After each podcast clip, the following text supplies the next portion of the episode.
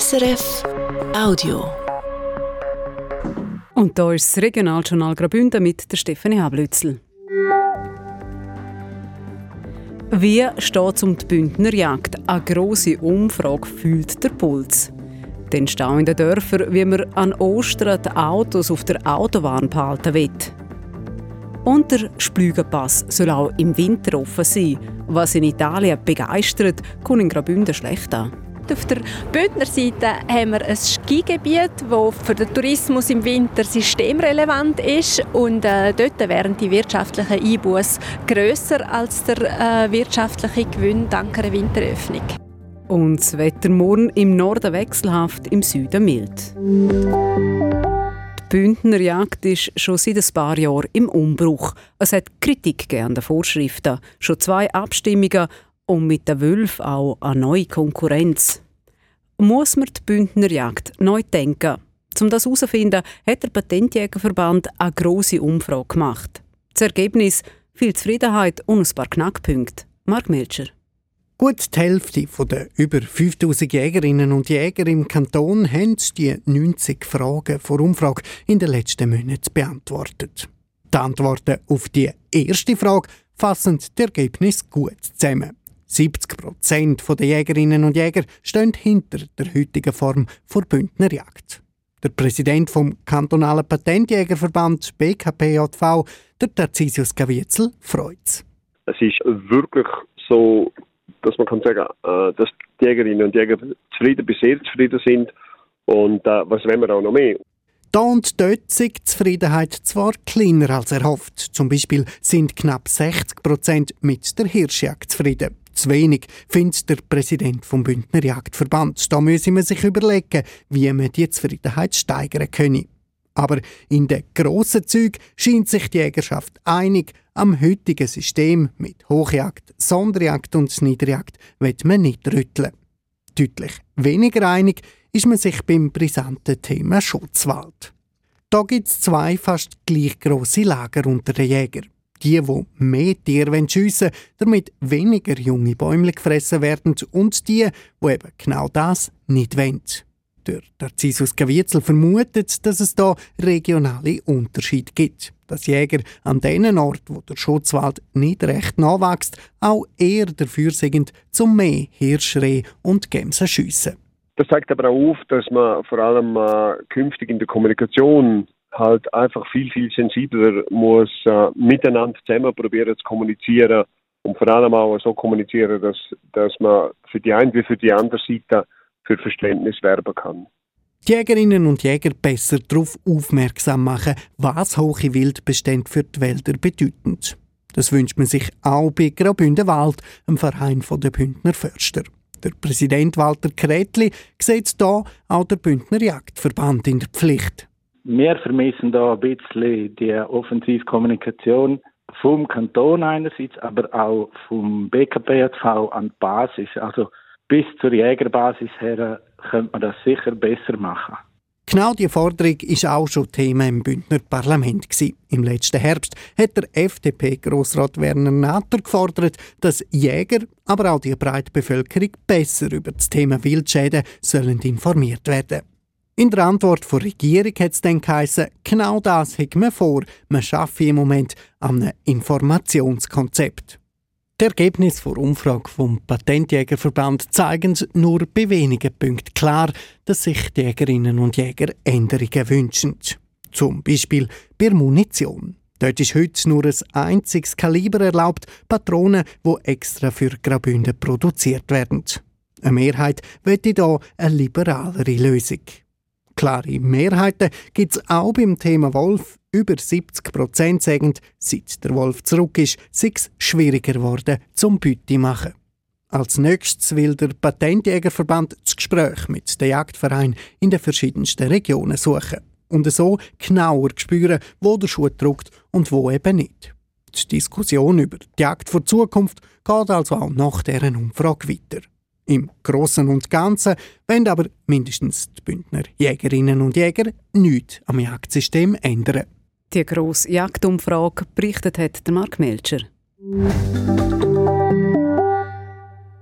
Der Frühling steht vor der Tür mit Ostern, Auffahrt und je nach Wetter mit viel Verkehr und Stau. Mit Argusaugen beobachtet wird das in den Kantonen Graubünden und St. Gallen. Schon zum dritten Mal haben sich darum gestern Leute vom Bund, den beiden Kantonen, Regionen und Gemeinden zum runden Tisch getroffen. Das Thema die Frühlingsviertage. Ihre Mitteilung heisst, die Fachleute rechnen die an einzelnen Tagen, wenn das Wetter stimmt, mit sehr viel Verkehr und Stau auf der Autobahn A13 und im vorderen Prättigau. In der Vergangenheit ist es immer wieder passiert, dass die Ausflügler am Stau ausgewichen sind und dann einfach Kolonnen gestanden sind in den Dörfern. Und das soll der Frühling unterbunden werden. Wer in Süden fährt, soll nicht mehr die Möglichkeit haben, bei Zitters, Chur und Reichenau die Autobahn zu verlassen. Und wer auf dem Retourweg in Norden ist, kann bei Thusis und Rotenbrunnen nicht mehr ab von der Autobahn. Und so Ausfahrten werden auch im vorderen Prättigau gesperrt. Ob das alles funktioniert, was die Vor- und Nachteile sind, wenn die Verantwortlichen dann nach den Ostern auswerten. Es ist ein alter Wunschtraum aus Italien. Der Splügenpass, die wichtige Verbindung zwischen Süd und Nord, soll auch im Winter offen sein. Vor kurzem hat der italienische Wirtschaftsminister persönlich die Idee neu lanciert. In Graubünden aber ist die Begeisterung ziemlich klein. Valentina de Voss. Goldige Spitze, Gunus aureus, so haben die Römer möglicherweise am Splügenpass gesagt. Kein Wunder, denn über Jahrhunderte sind über den Pass Waren und Menschen gereist und haben die Wirtschaft in den Bergtälern angekurbelt. Letzte Woche war der italienische Wirtschaftsminister Giancarlo Giorgetti in Chiavenna zu Besuch und hat dort laut italienischen Medien eine alte Idee neu lanciert. Der Splügenpass soll auch im Winter offen sein. Der Bundesrat Guy Parmelin sei informiert und er hat Verständnis gezeigt. Jetzt müsse die italienische Regierung der Kanton Graubünden vom Projekt überzeugen, hat Giancarlo Giorgetti am italienischen Fernsehen gesagt. Man hat schon miteinander geredet. Dobbiamo costruire il consenso nel Canton Grigioni. Eh, ne abbiamo già cominciato a parlare. C'è l'occasione del bicentenario e credo che possa essere magari l'occasione propizia per eh, fare un, un salto ulteriore. Das 200-Jahr-Jubiläum der ersten Fahrstrasse über den Pass sei eine gute Gelegenheit, um das Projekt zu besprechen. Auf der anderen Seite vom Pass in Graubünden ist die Politik weniger optimistisch. Der frühere Regierungsrat und heutige FDP-Ständerat Martin Schmid hat gegenüber dem Fernsehen von Rätoromanischer Schweiz gesagt, die Idee sei nichts Neues. Schon da hat man gesehen, eine Winteröffnung vom Splügenpass sei eine Mission impossible.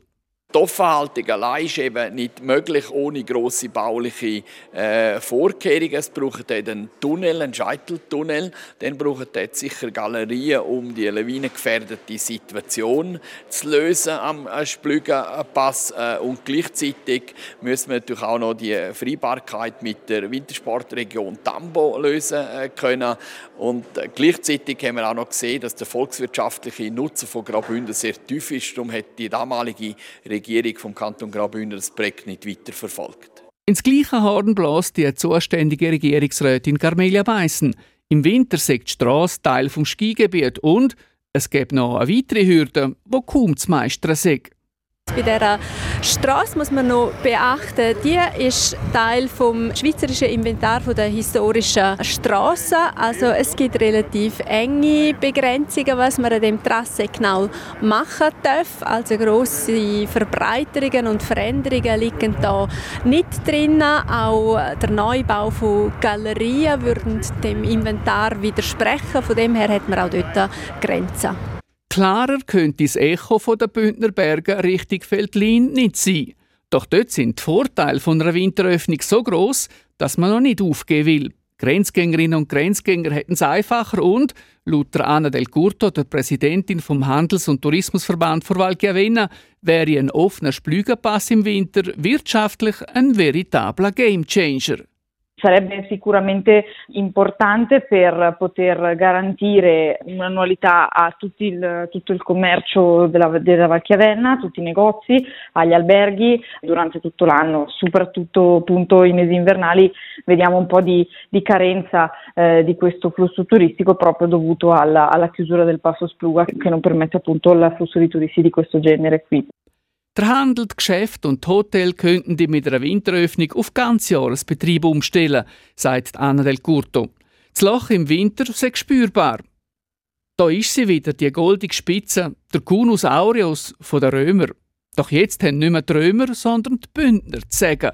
Solange Graubünden beim Projekt aus dem Feldlini mitmacht, dürfte der ganzjährige offene Splügenpass weiter ein Wunschtraum bleiben. Und die Idee vom Wirtschaftsminister Giancarlo Giorgetti nichts anderes als italienische Wahlkampfpropaganda.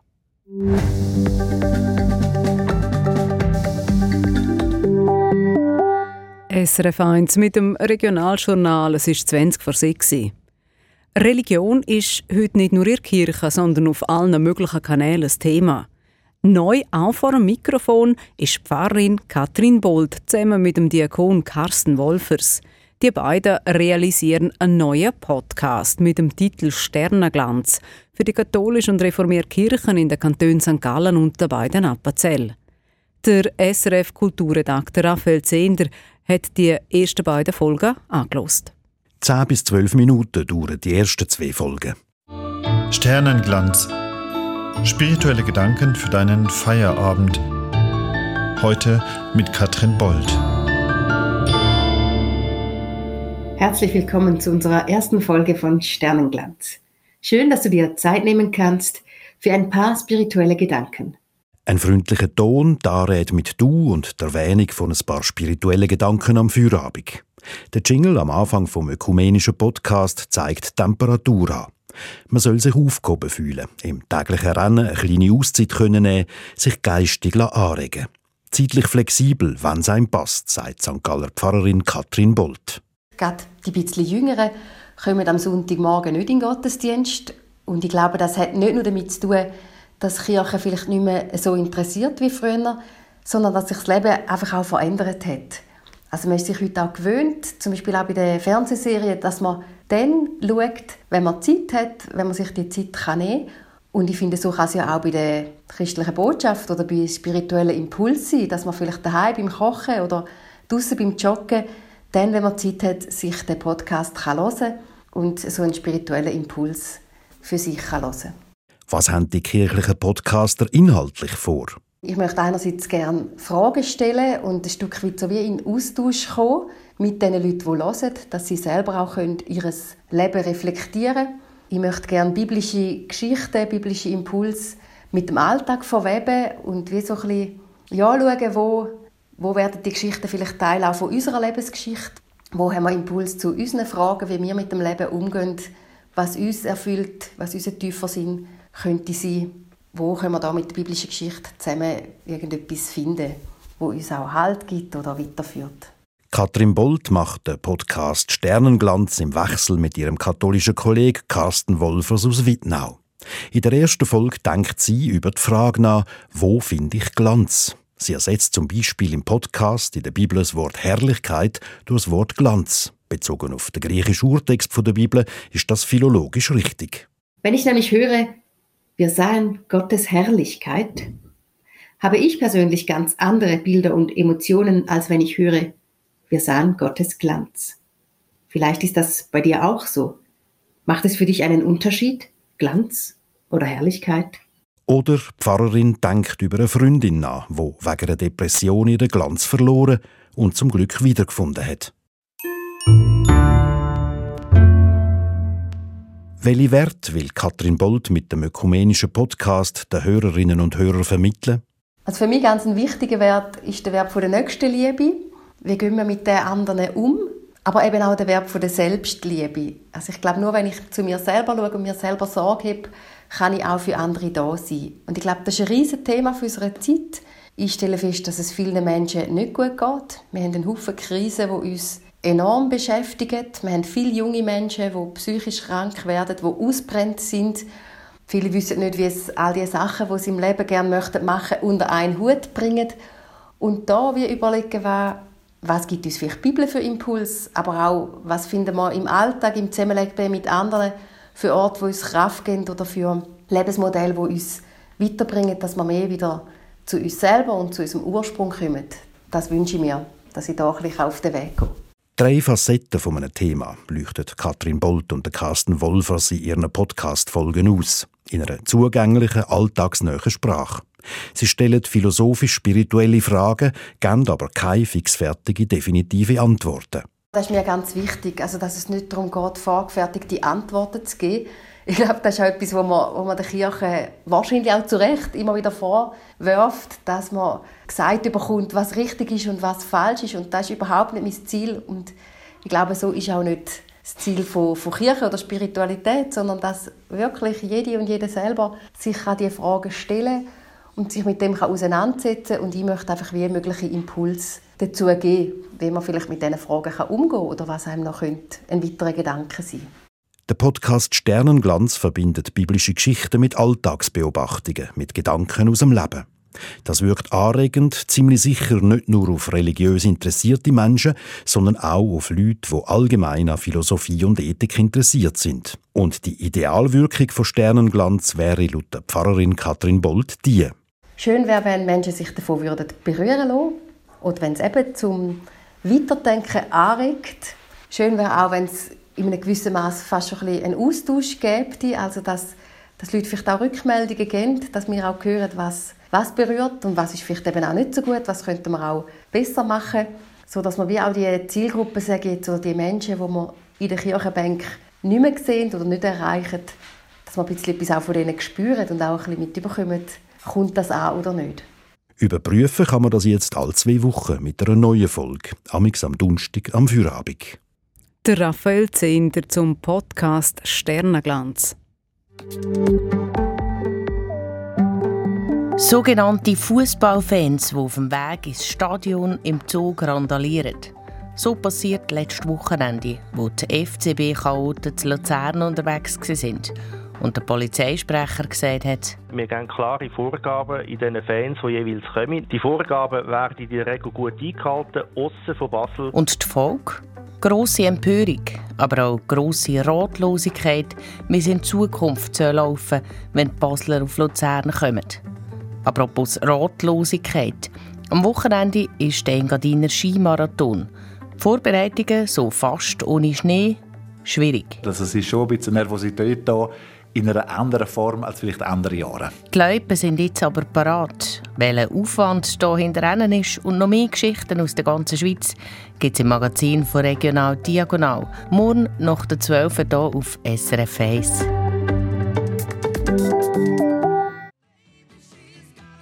Regionaljournal Graubünden auf SRF 1, 5 vor 6 Zeit für die Wetterprognose, heute mit dem Roman Brogli. In der Nacht und am Morgen schneit es oder regnet es teilweise weiter, vor allem in Nordbünden. Dementsprechend hat es morgen auch viel Wolken. Die Sonne die kommt vor allem in Südbünden auch am Nachmittag durch. Der Schnee der kann es morgen zum Teil bis ganz ins Rheintal abschaffen. Gegen den Abend ist dort eher wieder ein bisschen Regen dabei. Je weiter man im Süden vom Kanton Graubünden ist, desto seltener schneit es oder regnet es. Es ist morgen eher kühl mit etwa 3 Grad in Nordbünden. In den Südtälern ist es mit Nordföhn deutlich milder. Am Sonntag wird es während dem Tag trockener und wieder sonniger. Im Engadin, während dem Engadin Skimarathon, da soll es allgemein trocken bleiben. Und das sind die Meldungen vom Tag. Der Bündner Patentjägerverband hat eine Umfrage gemacht. Rund die Hälfte der Bündner Jäger und Jägerinnen hat mitgemacht. Das Ergebnis, die meisten sind im Großen und Ganzen zufrieden mit Bündner Jagd. Etwa die Hälfte der Befragten findet, man müsse genug Tiere schiessen wegen der Verjüngungsprobleme im Schutzwald. Auch an Ostern und der Auffahrt sollen entlang der Autobahn A13 und im Vorderprättigau diverse Ausfahrten gesperrt werden, damit es in den Dörfern keinen Stau gibt. Und in Italien wird eine alte Idee neu lanciert. Der Splügenpass soll auch im Winter offen sein.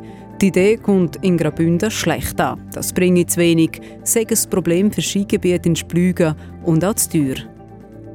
Das ist das Regionaljournal Graubünden, verantwortlich und am Mikrofon Stefanie Hablützel. Das war ein Podcast von SRF.